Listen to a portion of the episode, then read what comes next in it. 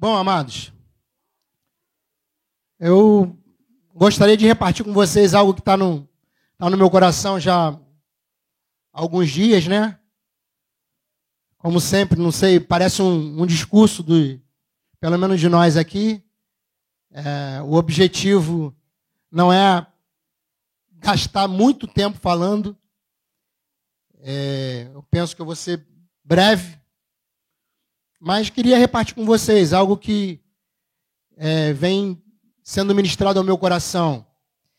E gostaria que você desse atenção é, de uma forma bem, bem entregue. Por quê? Porque a comunicação, acho que já falei isso aqui uma vez. A comunicação ela é, é algo que é fundamental para que a gente entenda, receba e pratique. Então, algumas pessoas é, talvez não comuniquem tão bem. É claro que para aqueles que comunicam bem e para aqueles que são mais deficientes, nós temos o Espírito Santo, que coopera nessa comunicação, coopera contigo naquilo que você está ouvindo, a moldar, a inclinar o teu coração. Mas tem coisas que dependem de nós também. Então, se você quiser eu creio que você vai receber do Senhor na manhã desse dia. Porque a palavra dele, de novo, ela é suficiente, não é por aquilo que simplesmente eu vou falar, mas pela palavra, toda a palavra lida, ela é a palavra de Deus, então ela por si só é suficiente para entrar no teu coração e fazer tudo aquilo que precisa ser feito. Te levar a todo lugar que você precisa ir, né? Fazer você parar diante daquilo que você do caminho que você está fazendo, a palavra é suficiente, porque nela, nela, nós temos a palavra de Deus. Quem quer ouvir a palavra de Deus? Então, nós vamos ler essa palavra e a gente vai compartilhando no decorrer, falando daquilo que eu creio que Deus tem ministrado ao meu coração. No carnaval, no período de carnaval, eu tive, ouvi o, o Franco, estava ministrando lá em Santíssimo. E ele falou uma coisa interessante que eu anotei e desde então vim é, examinando. E de novo, vou dar um tapa na roda aqui, né? Eu sei que eu já falei isso a última vez, mas esse tapa na roda é importante. Você, o que você ouve acerca da palavra pode estar escrita, pode ser uma palavra inspirada na boca de alguém, porque Deus levanta, né? Homens profetas para manifestar sua palavra. Deus fala de diversas, formas e vocês sabem disso. E aí o, o Franco, ele estava. Ele fez uma colocação. Nisso eu digo para você de novo. Para que você tenha atenção, para que você dê atenção para aquilo que o senhor está falando. Eu sempre falo das entrelinhas, né? Acho que era o Marcão que falava isso. Ele, que Deus fala nas entrelinhas. Entre um, uma linha e a outra, dentro do, do parágrafo, né, ele, Deus vai falando. E se a gente tiver ouvido para ouvir o que o Espírito está pronto para dizer à igreja, você vai ser edificado. Então ele, ele, ele falou uma coisa para mim, ele falou, quando um gigante morre, outros morrem. E eu achei isso, essa, essa frase muito interessante. Quando o gigante morre, outros morrem. E desde então comecei a ler para poder, é, de verdade, ver o efeito dessa, dessa palavra na minha vida. O que eu poderia aprender quando o, o que o Espírito Santo estaria instruindo, ensinando, repartindo comigo, a ponto de repente eu poder repartir com os demais. Quando um gigante morre, outros morrem. Eu nunca tinha parado para pensar nisso. Porque quando a gente pensa em gigantes, o que a gente pensa? Qual o gigante que você pensa? Golias. Isso pode ajudar, não tem problema não. Esse...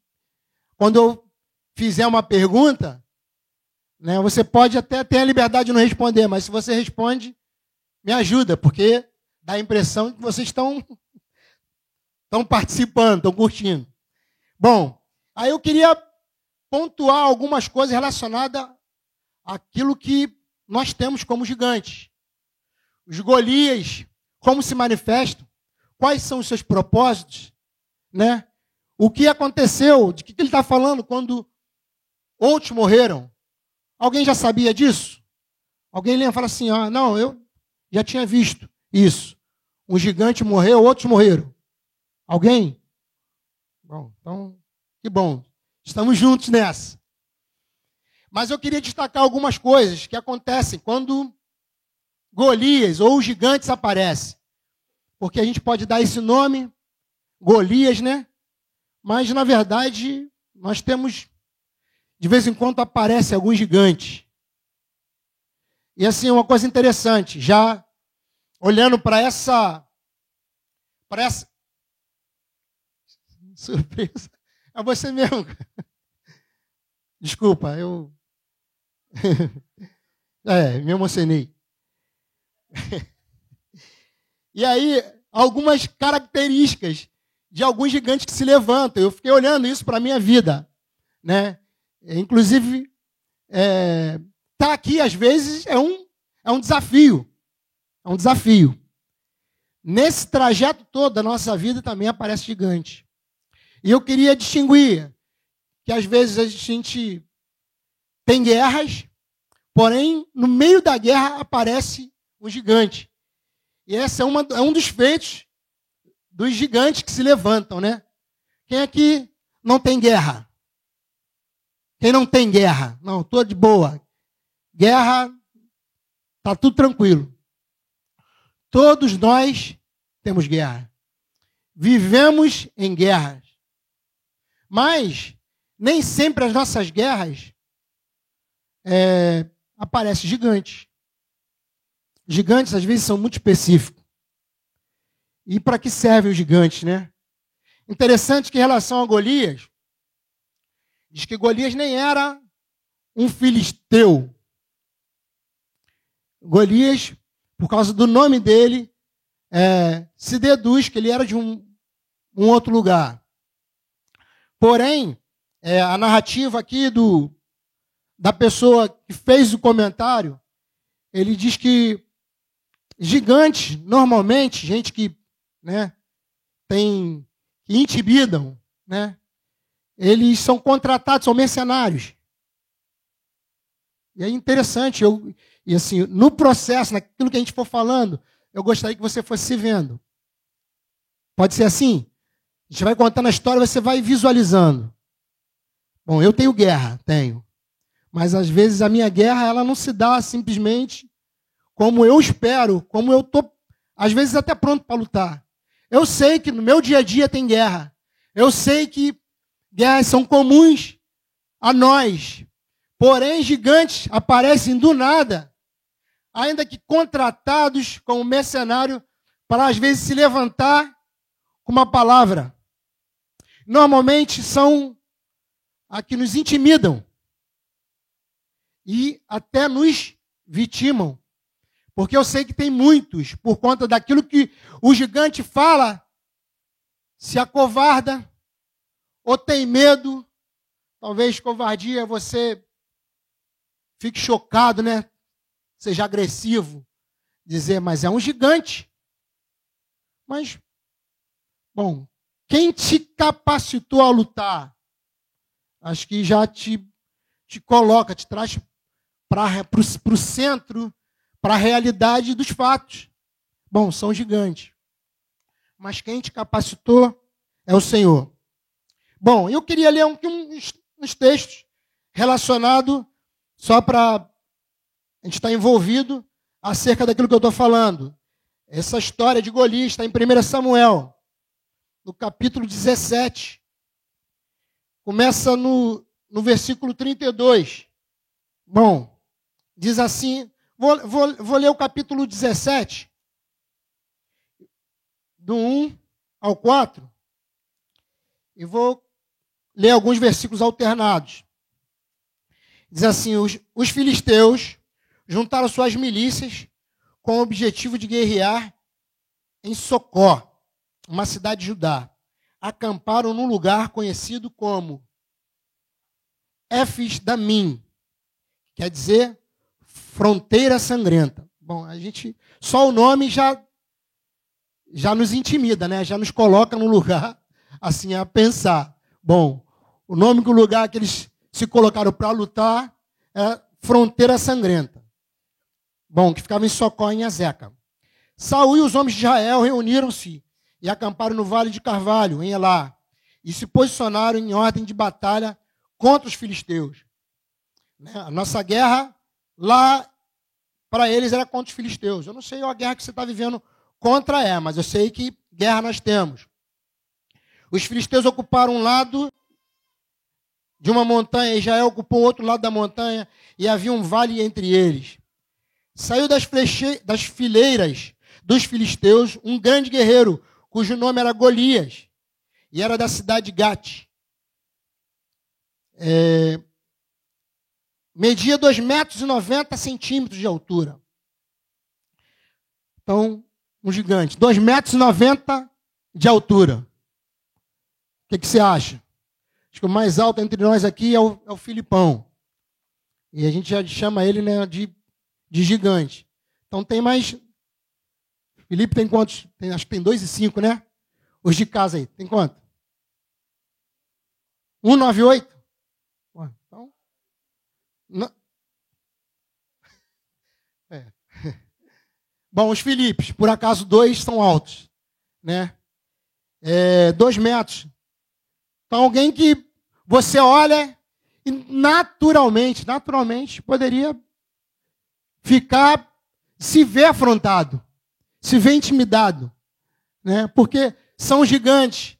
E não basta, às vezes, só a gente olhar a aparência. Às vezes a fala também traz consigo uma intimidação que, de novo, que não só nos intimidam, mas nos vitimam. Né? O que o, que o gigante, em meio né, à tua guerra, aparece para dizer, é para ti. É para te intimidar mesmo. É para que você é, desista, para que de alguma forma você olhe para ele, olhe para as afrontas e considere: isso aí não dá. Esse não dá para mim. Se eu não consigo vencer. Né?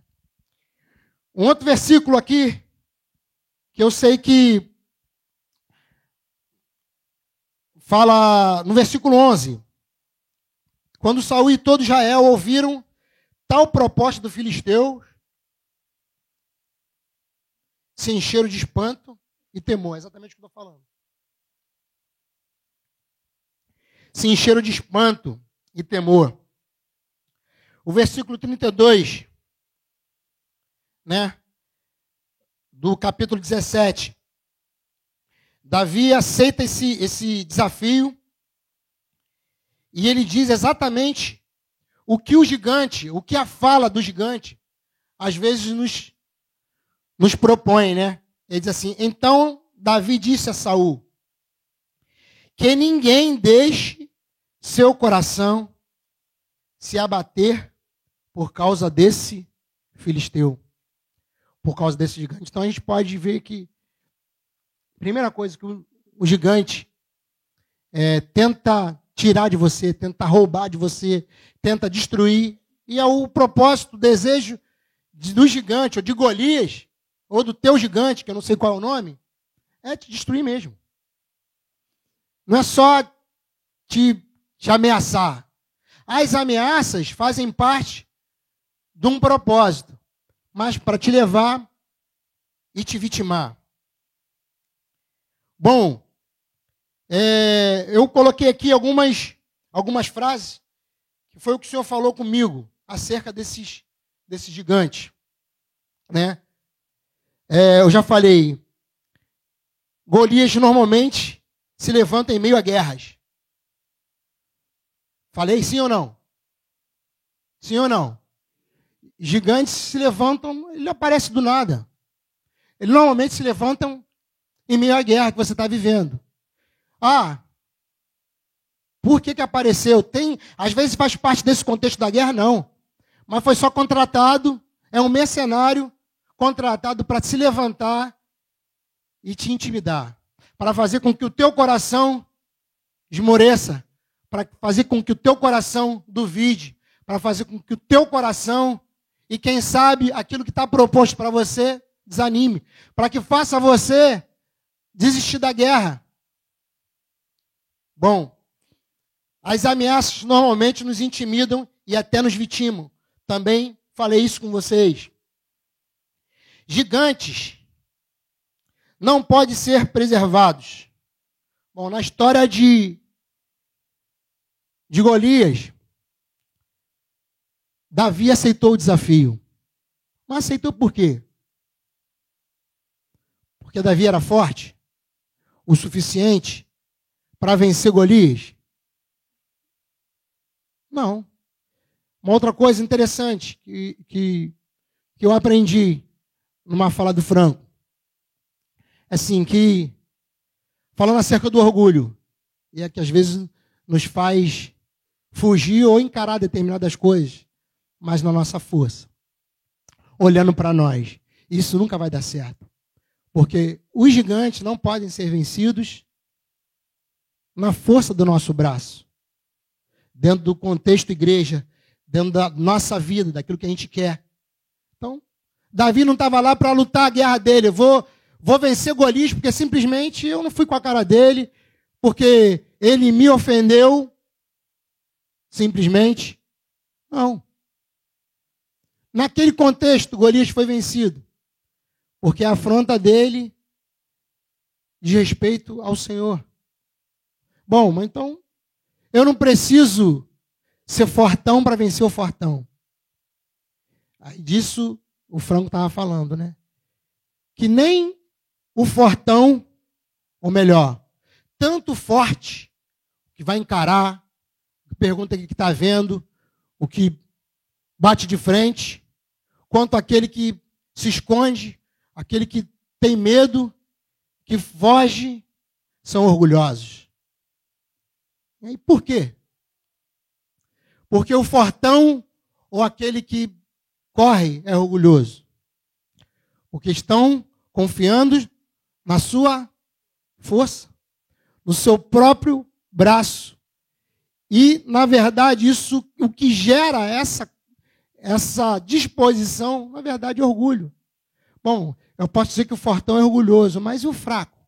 É também. Porque está dizendo também, eu não posso. Eu não consigo, eu tenho medo. E aí se torna orgulhoso, porque não é pelo que eu tenho ou pelo que eu sou. É pelo aquilo que é onde Deus me colocou, é aquilo que ele me capacitou para fazer. Então, gigante, gigante não pode você não fere gigante para deixar ele lá. Você não amarra o gigante e deixa ele. Gigantes foram feitos para serem vencidos. E aí eu pergunto, talvez seja a tua condição, né? Você olha para coisas e fala assim: Isso aqui eu não consigo. Bom, na minha força não, no meu braço não devo, no meu orgulho, no meu orgulho também não mas na força do Senhor e para aquilo que ele, que ele se propôs a fazer, os motivos, eu posso e devo. Bom, então Davi venceu o gigante, sim ou não? Venceu. Como que Davi venceu o gigante? O nome de Jesus, mas com, com quê? Com uma, uma funda. Mas aquela funda, eu sinceramente, eu tenho, quem tiver aí essa essa resposta concreta, segura, firme, você pode até falar, mas eu penso que talvez aquela funda não tenha sido o final, a execução daquilo que Davi queria, ou que o próprio Deus concedeu a Davi para fazer. Porque Davi derruba aquele gigante, mas depois ele vai lá com a própria espada de Golias e executa Golias com a própria espada dele, sem possibilidades de que Golias pudesse voltar a viver. Bom, então, em nome de Jesus, os teus gigantes você precisa tratar como como gigante. E você precisa destruir os teus gigantes. Por quê? Se você não fizer, você pode ter certeza, ter convicção que eles vão voltar. E eu vou te provar que gigantes voltam. Bom, falei de novo: gigantes não podem ser preservados, devem ser totalmente destruídos. Em 1 Crônicas 20, no versículo 4, fala exatamente desses gigantes que foram mortos. Daquilo que o Franco estava falando, né? Um gigante morre, outros morrem. E diz assim o 20, no versículo 4. Agora não precisa olhar para trás, ali também tem. Bom, logo depois desses acontecimentos, houve uma guerra contra os filisteus, em Gésia. Naquele tempo, Sibecai, de Uzate, matou Sipai, um dos descendentes dos Refaíns. Os gigantes e os filisteus foram subjugados. Mais tarde ocorreu uma outra guerra contra os filisteus. E Elanã, filho de Jair, matou Lami, irmão de Golias, o gigante de Gate, que possuía uma lança, cujas hastes pareciam uma lançadeira de tecelão. Ainda outra batalha na cidade de Gate. Havia um homem grande de estatura e que possuía seis dedos em cada mão e seis dedos em cada pé, vinte e quatro dedos ao todo. Esse Geteu também era descendente do gigante Rafa. E foi Jonas, filho de Simei, irmão de Davi, que o matou, porque ele havia desafiado e insultado o povo de Israel.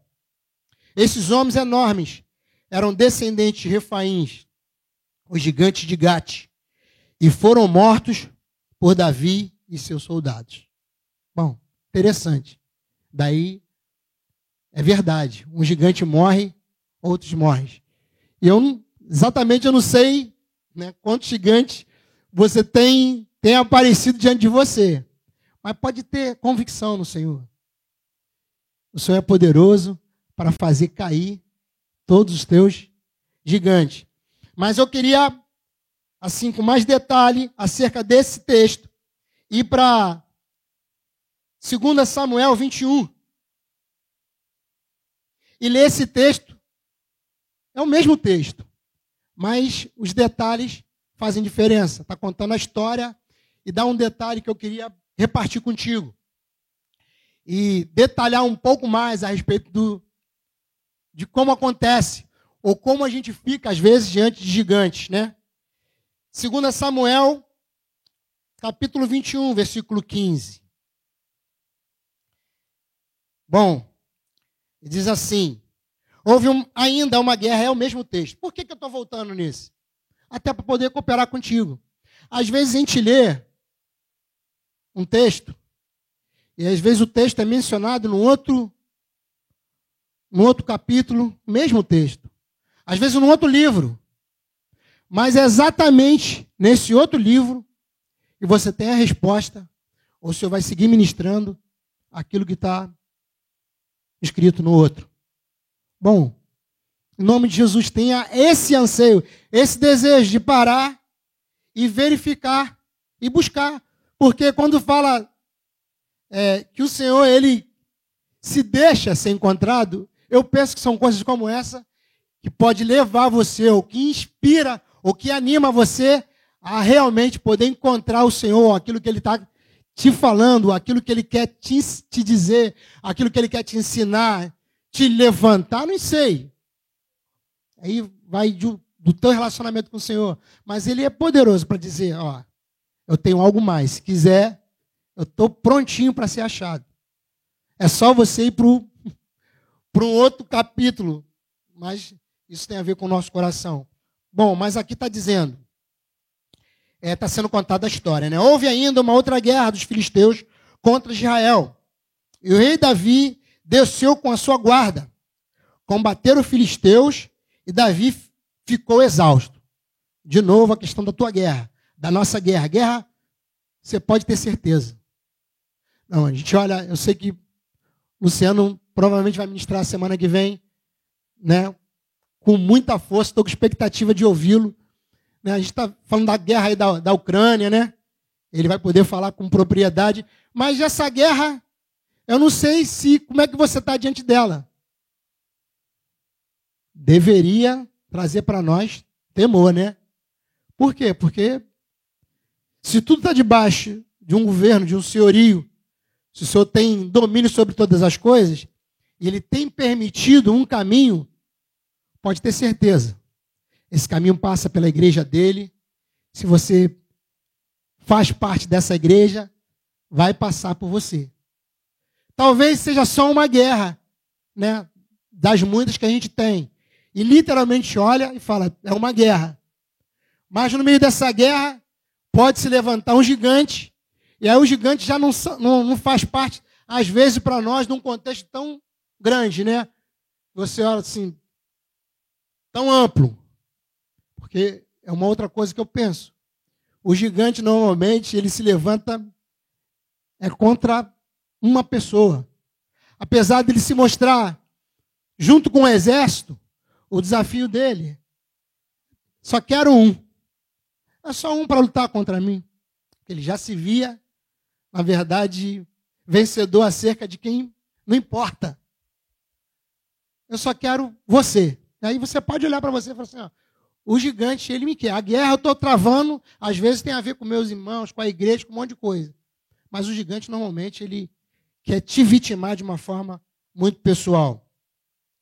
Bom, aí o 15 fala que, que, que Davi né? O rei Davi desceu com a guarda e combateram contra os filisteus. Isso é normal. Guerra normal. Bom, uma outra coisa que normal acontecer, e aconteceu com Davi. Combateram os filisteus e Davi ficou exausto. Davi ficou exausto. Bom, guerra nos cansa? Sim ou não? Guerra nos cansa, amado. Está vivendo guerra? você uma grande possibilidade de você estar tá cansado.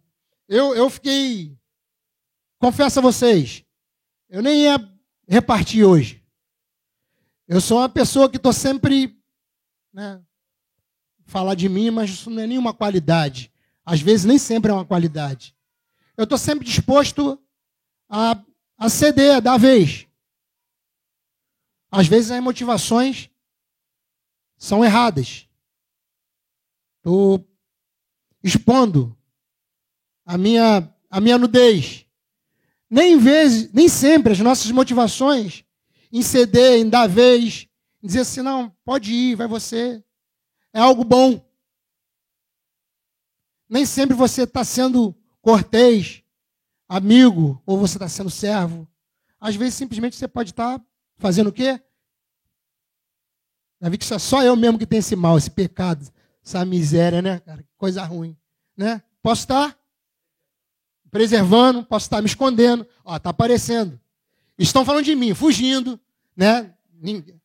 Tudo eu. Mas o quê? Eu sou ruim, pode falar. Posso estar mal motivado. Mas, às vezes, tenho o cuidado de, de querer, de desejar que realmente quem vai estar aqui seja conduzido pelo Senhor tenho esse temor. Mas quando eu vi a canção, né? A última canção da, da Ludmilla, eu me animei. Porque em tempos de guerra, nunca não baixe a guarda. Então, em tempo de guerra, nós precisamos estar prontos. Prontidão, né? Como já falei com vocês. Bom, mas em meia guerra, Davi ficou exausto. Nós cansamos em meia guerra, ficamos, né, às vezes abatido. Vê alguma coisa acontecendo. Às vezes olhamos, né, é, como o inimigo se armou. E aí isso nos intimida. A quantidade de inimigo né, para lutar e você vê, caramba, mas se você faz a conta, você fala, não vai dar para lutar. Né? E às vezes o, aquele exército fica, como diz literalmente né? no, no, no exército, o moral fica, fica baixo. Mas o cansaço, você lutar, cansa. Bom, eu quero te dizer que nessas horas são as possibilidades. Ora, havia um grande guerreiro conhecido como Isbi, de nove, ou Isbi Benob, um dos descendentes dos gigantes de Rafa. E o que, que ele prometera? Estão lendo aqui, não? Fazer o quê? Matar Davi. E aí eu já fiquei, como diz o, outro, né, ligado. Por que matar Davi? Por que, que um gigante? Porque a, a princípio, um gigante. Qual o interesse que ele tem de lutar contigo ou matar você uma vez, talvez que você não, não seja a ameaça para ele? Por que se levantar um gigante para matar Davi? E é claro que a gente precisa pegar tudo isso e se ver. Vocês estão se vendo? Sim ou não? Então se veja. Você está lá, você está guerreando, mas às vezes aparece do nada. E a gente sabe que não é do nada. Mas o gigante, voltando lá para Golias, né? Do histórico. Nem sempre ele faz parte daquele contexto. Ele é contratado para aparecer do nada mas para te intimidar, muitas vezes, para te vitimar com essa intimidação, ele normalmente vem, né, vem como um mercenário, ele tem algum objetivo, tem algum interesse. Ele não está só fazendo guerra. Ele não está só fazendo guerra. Ele quer, de novo, te alcançar e te ferir e te matar. Agora, quando que ele faz isso? É interessante que Davi, um guerreiro, um cara habilidoso nas batalhas, um herói de guerra, um cara pronto, com muitas estratégias nas guerras né, administradas por ele. Veio, a coisa era tão intensa que Saul, que era o rei, ficou com ciúme dele um estrategista, um cara bom. Ah, o Senhor capacitou, deu graça. É o Senhor que faz isso, claro. Mas Davi era um, um cara habilidoso. Bom, ele ficou exausto. E aí aparece alguém que havia prometido matar Davi. Eu, sinceramente, eu vou nem perguntar para esse, esse Golias aqui por que, que ele queria matar Davi, né? Ou quando que isso brotou no coração dele? Porque se era uma promessa, não foi nem naquele momento. Não foi nem naquele tempo. Talvez não tinha nem aparecido ainda. E eu acho que às vezes a nossa, o nosso cansaço, amados, em meia guerra, nos expõe. Nos expõe. Vou seguir lendo. Bom, que prometera matar Davi. E diz como ele era, a ponta da lança, a ponta de bronze da lança de Isbe Benombe pesava cerca de 4 quilos. E além disso, ele estava armado com uma grande espada nova. Isso tudo você vai se vendo dentro desse contexto. Entretanto, Abissai cuja mãe era Zeruia, socorreu Davi e atacou o gigante filisteu e o matou. Então os soldados de Davi lhe fizeram a seguinte promessa. Antes disso, te falar uma coisa que eu julgo importante, né? dentro desse contexto que a gente está falando voltando para Golias, era uma obra de Davi específica. Lutar diretamente com Golias. Só que às vezes, amados, no nosso cansaço, os nossos gigantes precisam ser vencidos do mesmo jeito. Porque gigantes precisam ser destruídos. gigantes precisam ser mortos. Por quê? Porque se você não destruir os gigantes que se levantam, se você não, não cumprir, se você não chegar lá para executar exatamente como aconteceu aqui, provavelmente você vai ser destruído. Porque o propósito, o desígnio, os ardis, como diz a palavra, né, que a gente não deve ignorar os ardis, os desígnios do diabo. Por quê? Porque ele é como ladrão. Veio senão para fazer o quê? Matar, roubar e destruir. Então, só que o interessante aqui, isso eu queria deixar para você como um, uma instrução, como um ensino. Eu procuro, tenho procurado fazer disso uma prática na minha vida. Mas eu sei que tem muita gente que acaba sendo vitimada pelo gigante, porque estão vivendo na guerra, se cansam, às vezes se ferem, mas não tem a ajuda que precisa. Então, diz aqui que Absai viu, bom, a palavra está dizendo que teve um motivo para Davi, de alguma forma, ficar exposto, a ponto de um gigante se levantar a vitimá-lo. O que, que aconteceu com Davi? Ele ficou exausto, ficou cansado.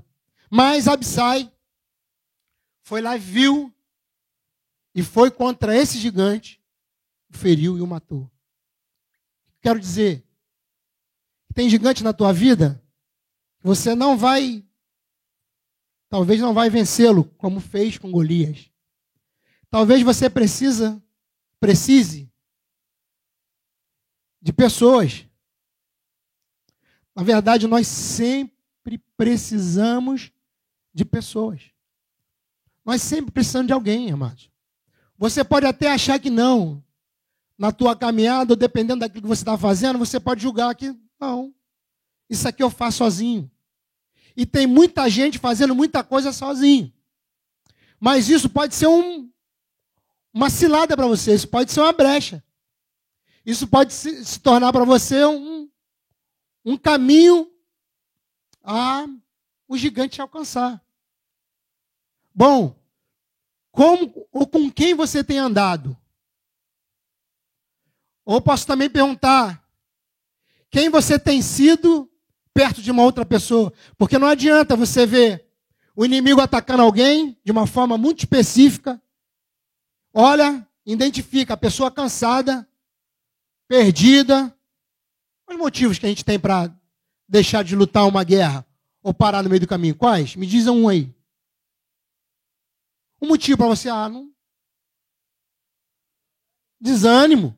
A gente cantou a cola ali, né? Desânimo. Cansaço. O que mais? Omissão. Boa. Omissão pode me levar a me distrair numa guerra e me, e me vitimar. Mas o que? Distrações, né? Distração é uma coisa que engraçada. Eu vou falando guerra, eu vinculo algumas coisas que eu ouvi lá quando era tinha 18 anos, né? Não que eu tenha ido para a guerra, mas é, nessa nesse tempo que eu passei lá no exército, às vezes uma, uma distração, por exemplo, é, uma no exercício, alguém acendeu, riscou um fósforo, porque na guerra à noite é só breu, né? Mas em algum lugar, alguém, dentro de um exercício que a gente estava fazendo, acendeu um fósforo para acender um cigarro no outro morro, no outro monte. E aquilo foi suficiente para denunciar que lá havia inimigo. Bom, então uma distração. A pessoa só quer satisfazer um momento de prazer, né? Eu, eu penso, nunca fumei, né? Não, nunca fui viciado no, no cigarro, mas eu sei que de alguma forma, quando eu ouço e vejo algumas pessoas, parece que aquilo é um momento de prazer, é muito pessoal. Para se alimentar e satisfazer os desejos da, da alma. Né? Estou estressado. Tô, cara, vou... Bom, está depositando alguma coisa que não é no Senhor, talvez seja uma distração para você. Bom, e aí nós precisamos é, saber quem nós somos no meio dessa guerra e se eu estou pronto para socorrer alguém. Está pronto você? Está pronto, Hilton? Alguém do, do lado cansou? Ou não importa os motivos, os motivos podem ser diversos, mas te distraiu o suficiente de que alguém pronto para te ferir, você socorrer. Você precisa de pessoas que tenham essa disposição. Essa pessoa que anda contigo, caminha, você diz que é teu irmão, que é um companheiro, que conversa contigo, almoça contigo, vai na tua casa, você vai na casa dele, vocês conversam sobre vários assuntos. Essa pessoa precisa ser um, um Abissai. Precisa ser esse guerreiro que está atento e por conta da tua vida, porque é guardador da tua vida, porque somos guardadores uns dos outros. Não é isso? Não é, não é assim? Não é essa a expectativa que o Senhor tem a nosso respeito? Que sejamos guardadores uns dos outros. Por isso falou para Caim, cadê teu irmão? E Caim falou, não sei, por acaso sou eu guardador do meu irmão? Somos guardadores sim, a ponto de poder resgatar, de salvar, de chegar no momento oportuno, de poder te socorrer. Amém? Bom, e foi exatamente assim. Abissai socorreu socorreu Davi, atacou o gigante e o matou. Então os soldados de Davi lhe fizeram a seguinte promessa. Eu creio que é uma outra, dentro desse contexto que eu estou falando, é um, uma outra coisa que fica uma interrogação. De novo, né? Por que, que esse gigante queria matar Davi? Por que, que você acha que o inimigo, conhecedor da tua guerra, vai levantar alguém para te ferir de uma forma pessoal, a ponto de vitimar você? Por quê? Bom, é a pergunta que eu me faço, Senhor. O que eu tenho para alguém olhar para mim e dizer assim, cara, vou vou acabar com essa história. Tem que ter algum motivo. Você está aí, você que tem um chamado, você que, que Deus separou, que te ungiu, que te que colocou sobre você a vida dele, que deu a você quando o Pai chamou Jesus e concedeu a ele toda a autoridade no céu e na terra, e ele diz para você: ide. Ele compartilha. Ele diz que você pode ir porque toda a autoridade foi dada a ele. Portanto, você pode ir. E como? Em nome de quem? E com que? Com essa autoridade que Jesus tem, que foi concedida a ele e está sobre você. Bom, então o que que esse gigante que se levanta é só um, uma figura, né? Uma história e que a gente se coloca na verdade dentro dela para poder entender ou quem sabe de despertar do teu cansaço, da tua exaustão, né? Ou da tua crise, ou do teu desânimo ou da tua. Tudo aquilo que a gente falou aqui. Bom, tem um motivo. Você, igual a você, não tem outro igual. E o depósito foi dado a você. é suficiente. Não é só para morrer um gigante. É para destruir vários. É para você saber que o que você tem já é suficiente para você cumprir propósito, para fazer a vontade de Deus, para fazer valer tudo aquilo que Ele tem para a tua vida, toda obra,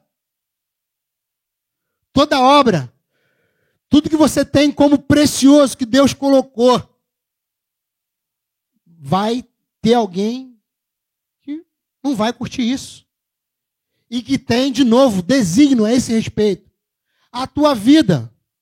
A gente olha a igreja, a igreja sim, a igreja vai cumprir, tem propósito, né?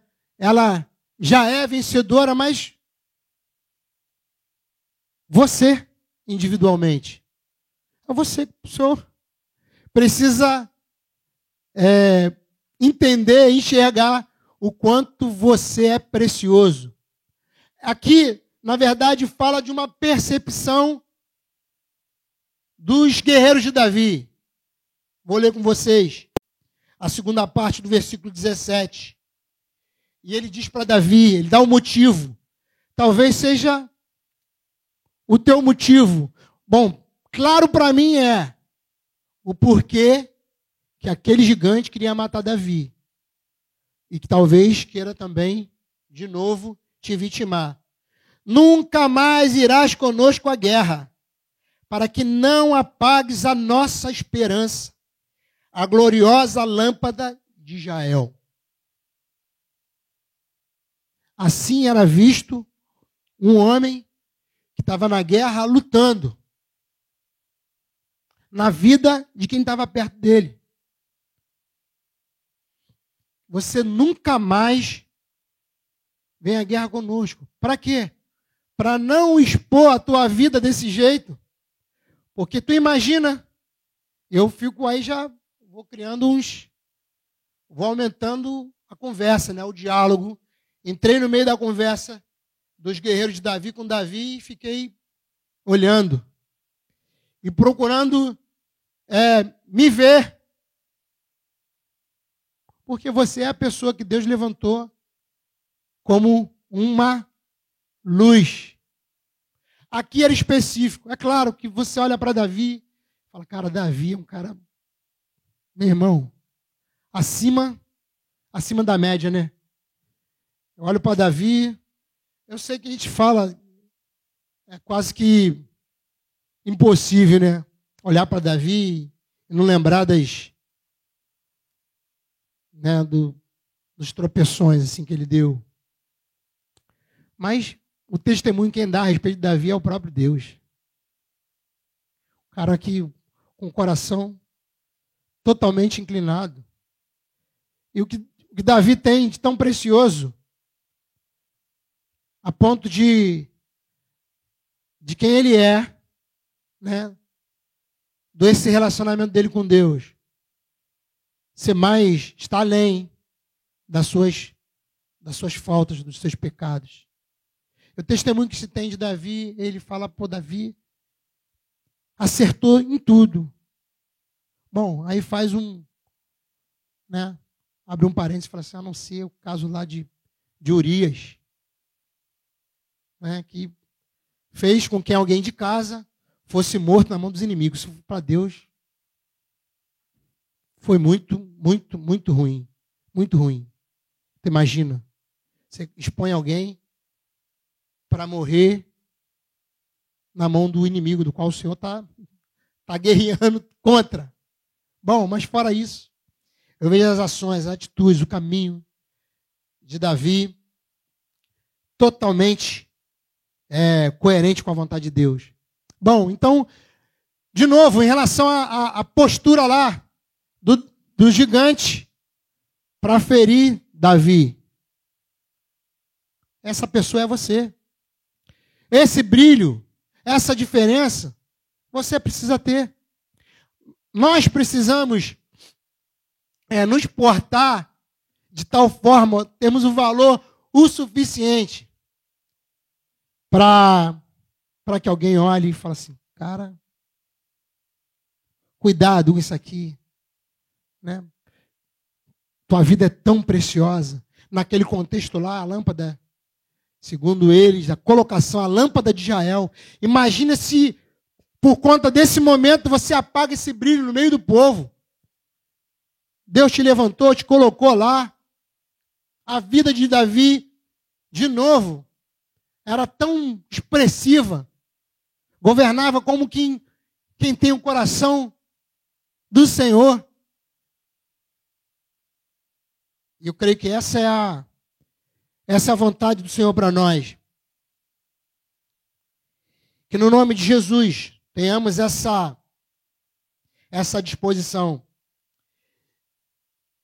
Eu segui aqui com, os, com as frases, né? Eu creio que nós precisamos dar atenção. Vou pegar de novo do início, para você guardar. Golias normalmente se levanta em meio a guerras. Ele não é de lá, muitas vezes, mas aparece com objetivo. Ameaças normalmente nos intimidam e até nos vitimam. Precisamos estar atentos nas ameaças. Né? Por quê? Porque às vezes se levantou, se levantou alguém para falar alguma coisa, é um gigante. Às vezes a fala é tão forte que é uma ameaça. E às vezes essa ameaça só em ouvir te vitima, te paralisa. Tanto é que os guerreiros de Davi nem foram, nem aceitaram essa, quando eles prontos para a batalha, aparece o gigante e intimida. Gigantes não podem ser preservados, devem ser destruídos. Gigante, quando um morre, outros também morrem. E essa foi a frase que ouvi do Franco e que me inspirou a repartir com vocês. Só existe um gigante a ser vencido na nossa vida porque às vezes a gente se porta assim, né? Golias morreu. Tá maneiro, agora tá tranquilo. Acabou. Mas quero te dizer, a, frase do, a frase do Franco é exatamente essa: um gigante morre, outros morrem. Mas eu quero te dizer também que o que você tem para lutar, às vezes não é só um, não é um gigante. Não é um Golias que passou pela tua vida, derrotou e acabou. Gigantes se levantam de novo. Outros gigantes aparecem. Bom, por que agora um gigante egípcio ou específico quer matar Davi? Bom, a gente também já viu. Que tipo de gigante enfrentamos hoje? São perguntas que eu me fiz. Eu acho que é interessante você se fazer. Que tipo de gigante você está lutando?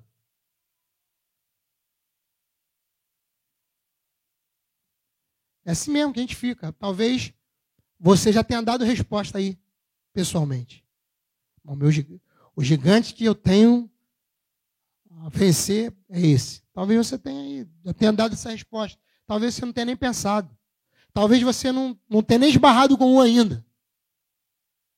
Mas o que eu creio é que temos gigantes a ser vencido. Vai das nossas guerras que pode nos cansar e nos levar a uma exposição, ao cansaço ou qualquer outro tipo de coisa que nos exponha diante de gigantes. Bom, gigantes se levantam em ambientes diversos. Um outro nome que eu, eu entendi que eu precisava dar para um gigante.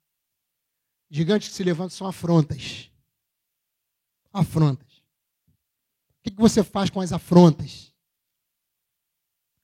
Eu, de novo, né, olhando para Davi, assim, porque a gente parece que a relação que a gente tem de guerra está sempre para fora.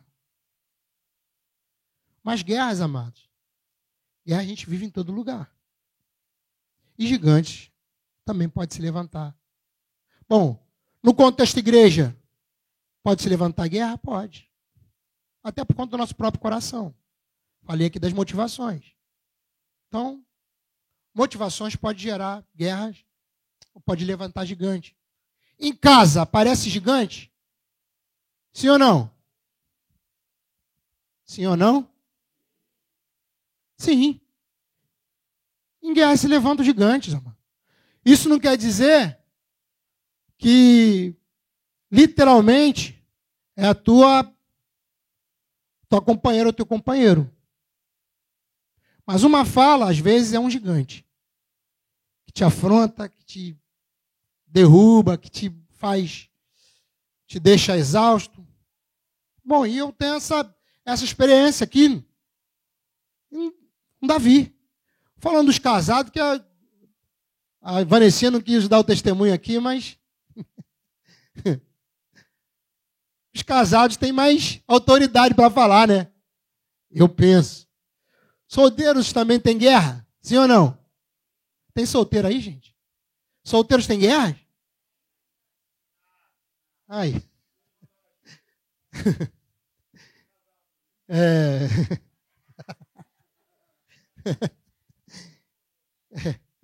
Guerra e boleto, né? Bom, mas eu vi, eu vi um, assim, uma afronta brotando da casa de Davi. Imagina, Davi vem numa, vem com a arca, vem feliz da vida. A princípio tirou o seu, as suas vestes reais, vem pulando, dançando, pra, assim, no popular, no mico dele. Não sei nem se ele sabia dançar, mas alguém que se, tem gente que acha que dança, né? Tu olha assim, todos dançam, não sei, né? É. Né, Duda? Sei. Tem gente que não sabe nem bater palma, né? Agora tu entendeu, né? Tem gente que para bater palma é uma guerra. É, depois pergunta a Duda, quem quiser. Bom, mas que Davi vinha na dança dele lá. E diz que Mical, a sua esposa, olhando do segundo, segundo andar, vê Davi caminhando, pulando, saltando. Diz que ela desprezou. Desprezou Davi. E não só desprezou no seu coração, olhando e. Sabe o desprezo? Quem sabe o que é desprezo? Desprezo. A gente vive por aí, às vezes, até de. Dependendo da situação, em casa aparece um. Como diz o, o pentecostal, um levante. Né? Um levante aqui, que, pô, mas é uma, é uma afronta. Acho que Davi olha aquilo, ele vence o gigante dele. Naquela hora, o desprezo, né? E está onde isso? Não sei. Sei sim. 2 Samuel 6,20. Deixa eu ler aqui. Só para pegar a fala de Davi como ele se porta com o desprezo de Mical, ou com o gigante que se levantou. Já está ali, né? Se eu conseguisse, se eu conseguisse ler, eu ia ler por ali, mas eu vou aqui. Ó. Seis vinte. Então Davi, olha, olha a motivação, olha alguém que sabe como está lidando com e os motivos, né, e os desejos do coração em agradar a Deus. Um homem segundo o coração de Deus. Então Davi retornou para sua casa, né, já depois daquele tempo, que foi festa, que ele dançou, que comeram, que beberam. A, Davi retornou para sua casa a fim de abençoar também a sua família. Mas Mical, filha de Saul. Filha de Saul saiu ao seu encontro e lhe censurou. Um outro, uma outra tradução diz que desprezou, exclamando: Que bela atitude teve o grande homem de Israel nesse dia. O rei de Israel mais parecia um desavergonhado, tirando o manto real e ficando apenas com a túnica de linho em frente das escravas de seus servos, como homem vulgar. Cara, que, que exagero! Que, que, que, imagina, imagina. Imagina, mano. Você faz de conta que o culto hoje foi fogo puro. Você saiu daqui, as canções, você está pulando. Tua esposa ficou em casa por algum motivo, né? Aí tu chega lá, cara, hoje eu babei o chão, eu joelhei, eu, eu vi lá pela câmera, tava lá, tava em casa, ela vi tudo. Que vergonha. Você se, se portar desse jeito, um, um homem, né, papapá.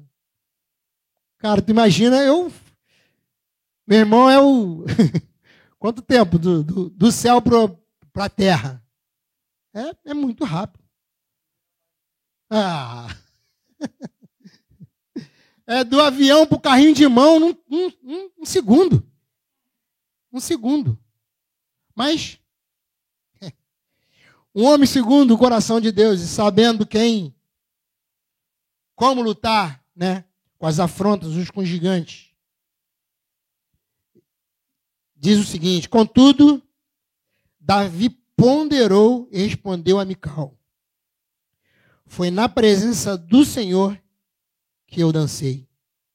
Foi de júbilo e louvor que celebrei a Yahvé. Que me escolheu em lugar de seu pai ou de qualquer outro dos seus descendentes. Quando me instituiu monarca sobre o povo de Yahvé, sobre todo Israel. Ora, diante do Senhor, isso aqui, queridos, é o que faz alguém ser um homem segundo o coração de Deus.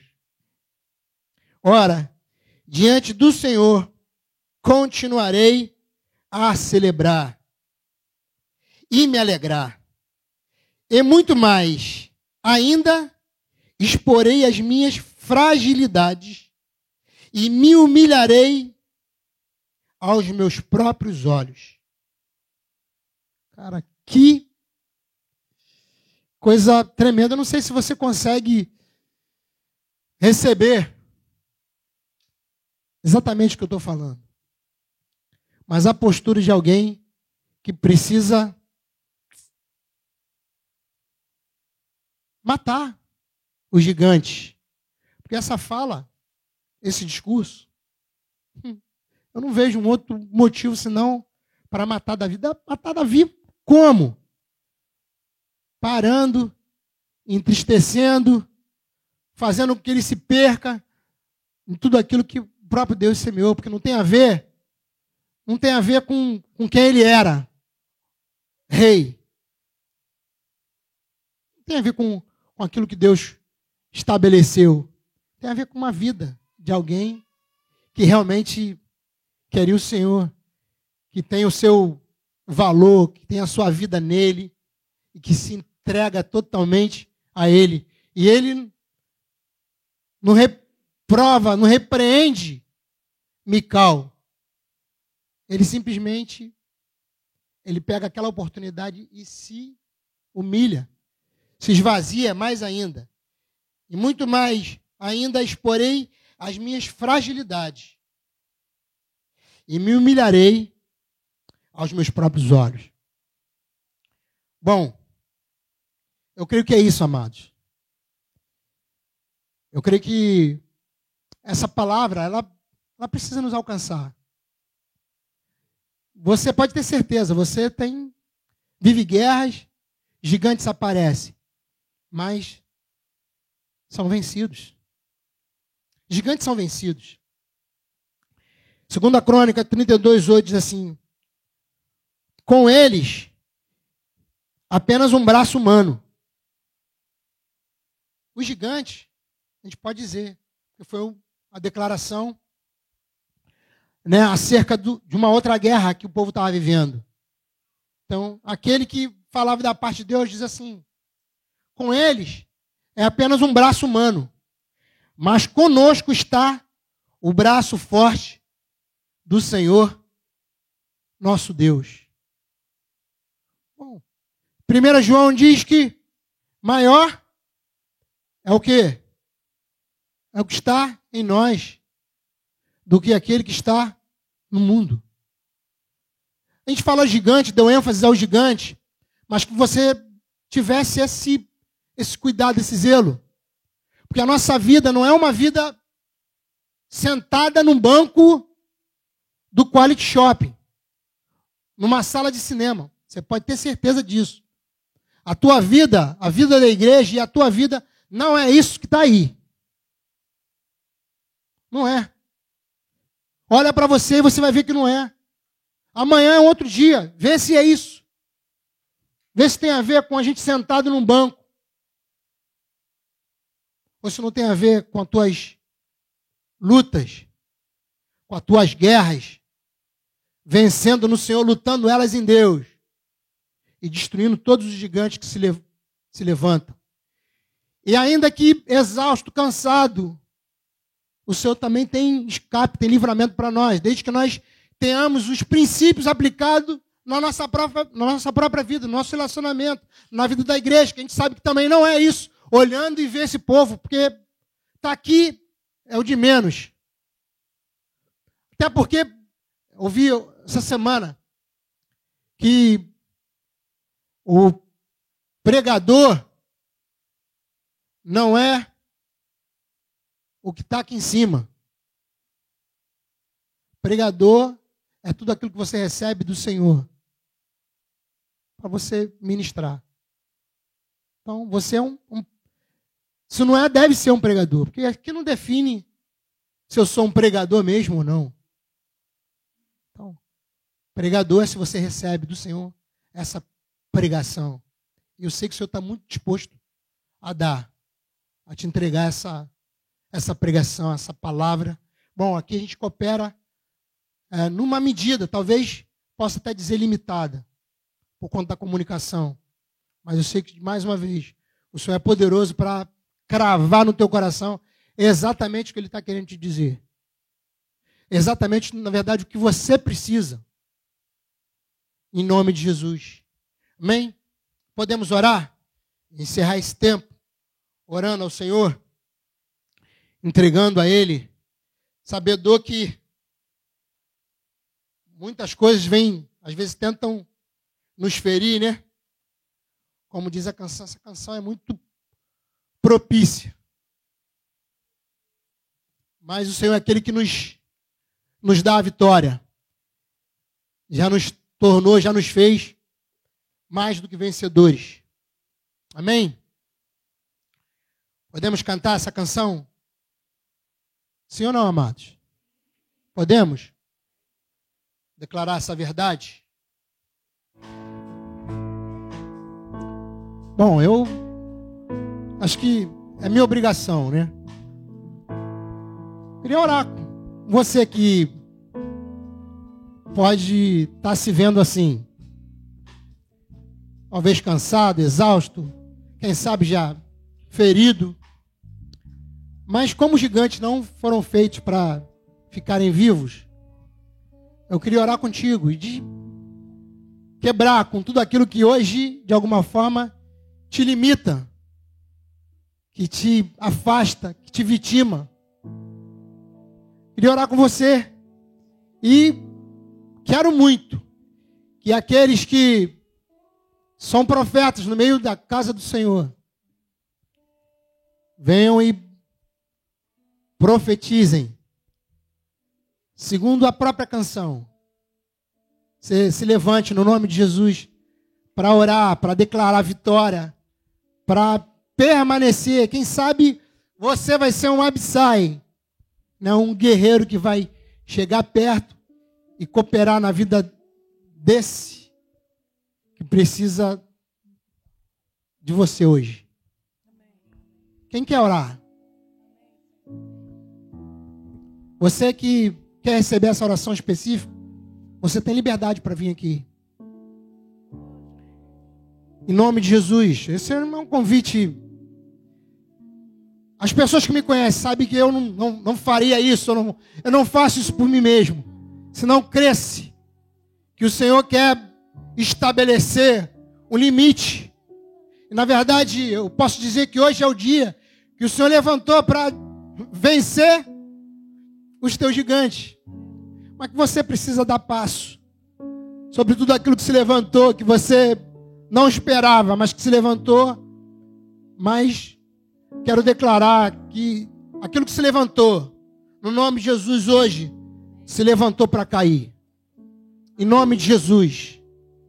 Em nome de Jesus. Você que pode ir profetizando, vai declarando palavra. Libera a palavra, assim como a canção.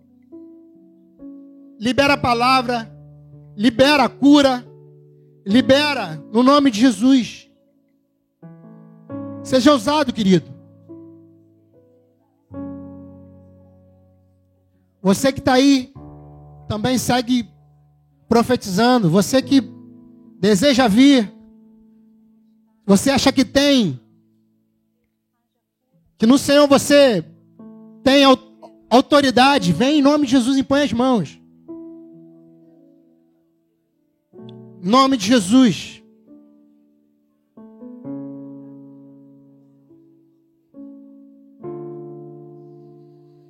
Ah, Senhor. Confirma toda a tua palavra, Senhor. Confirma a tua palavra, Senhor, na vida dos meus irmãos. Confirma, Senhor, a tua palavra no nome de Jesus. Nós somos o teu povo, somos a tua igreja, Senhor. Confirma, Senhor, a tua palavra. Senhor, e enche o coração dos meus irmãos de ousadia, de intrepidez para se levantar e dizer não. Para encerrar, Senhor, com toda a intimidação, com toda a palavra de intimidação. Pai, em nome de Jesus, com toda a vergonha que se levantou, com tudo aquilo que se levantou para intimidar, Senhor, para vencer, no nome de Jesus, Pai, em nome de Jesus. Em nome de Jesus. Se manifesta, Senhor, com poder na vida dos teus filhos. Que toda palavra profética, toda palavra lançada, toda palavra de vida ministrada nessa hora, ela alcance o solo que precisa ser alcançado. No nome de Jesus. Que a tua vida, Senhor, seja estabelecida para a glória do teu nome na vida de cada um, Pai. No nome de Jesus. No nome de Jesus, faz valer, Senhor, toda a tua palavra. No nome de Jesus. E tudo que se levantou, Senhor, tudo que se levantou, quer seja, Pai, através de uma palavra, quer seja através de um movimento, quer seja através de uma figura, Senhor, no nome de Jesus, no nome de Jesus, nós declaramos a falência nessa hora. Nós quebramos em nome de Jesus, destruímos, Senhor, tudo aquilo que se levanta para abater, Pai, no nome de Jesus. Que todo engano, toda vergonha, toda mentira, toda palavra declarada, Senhor, aquilo que de verdade, todo risco, Senhor, que corremos na nossa própria força, nós, Pai, buscamos a Ti e que seja estabelecido no nome do Senhor Jesus o teu reino, Senhor. O teu reino, Senhor, o teu reino. O teu poder, o teu senhorio, a tua bondade, Senhor, a tua graça, o teu poder manifesto, Senhor, no nome de Jesus. Porque aquilo, Senhor, que temos para vencer, Senhor, o inimigo não está fora, está dentro. Dentro de nós habita o poder dos poderes, poderoso para vencer qualquer inimigo, para desfazer qualquer embaraço. No nome de Jesus, Pai, nós oramos. Oramos assim, Senhor. Que a tua convicção, que a tua palavra seja totalmente, Senhor, eficaz. No nome de Jesus, para destruir qualquer, Senhor, qualquer dos teus inimigos No nome de Jesus, Pai. Tu abraça cada um, Senhor. Ah, Senhor, que tu deu uma palavra específica, Senhor. Eu creio, Senhor, que tu pode falar aos ouvidos hoje, na vida de cada um, Senhor, uma palavra que seja suficiente. Ah, Senhor, para colocar de pé, para fortalecer, para abençoar, Senhor. Ah, Senhor, e que a postura seja totalmente, Senhor, coerente. O Deus a que nós servimos. Em nome de Jesus, Pai. Em nome de Jesus nós oramos, Pai. Em nome de Jesus. Amém. Amém.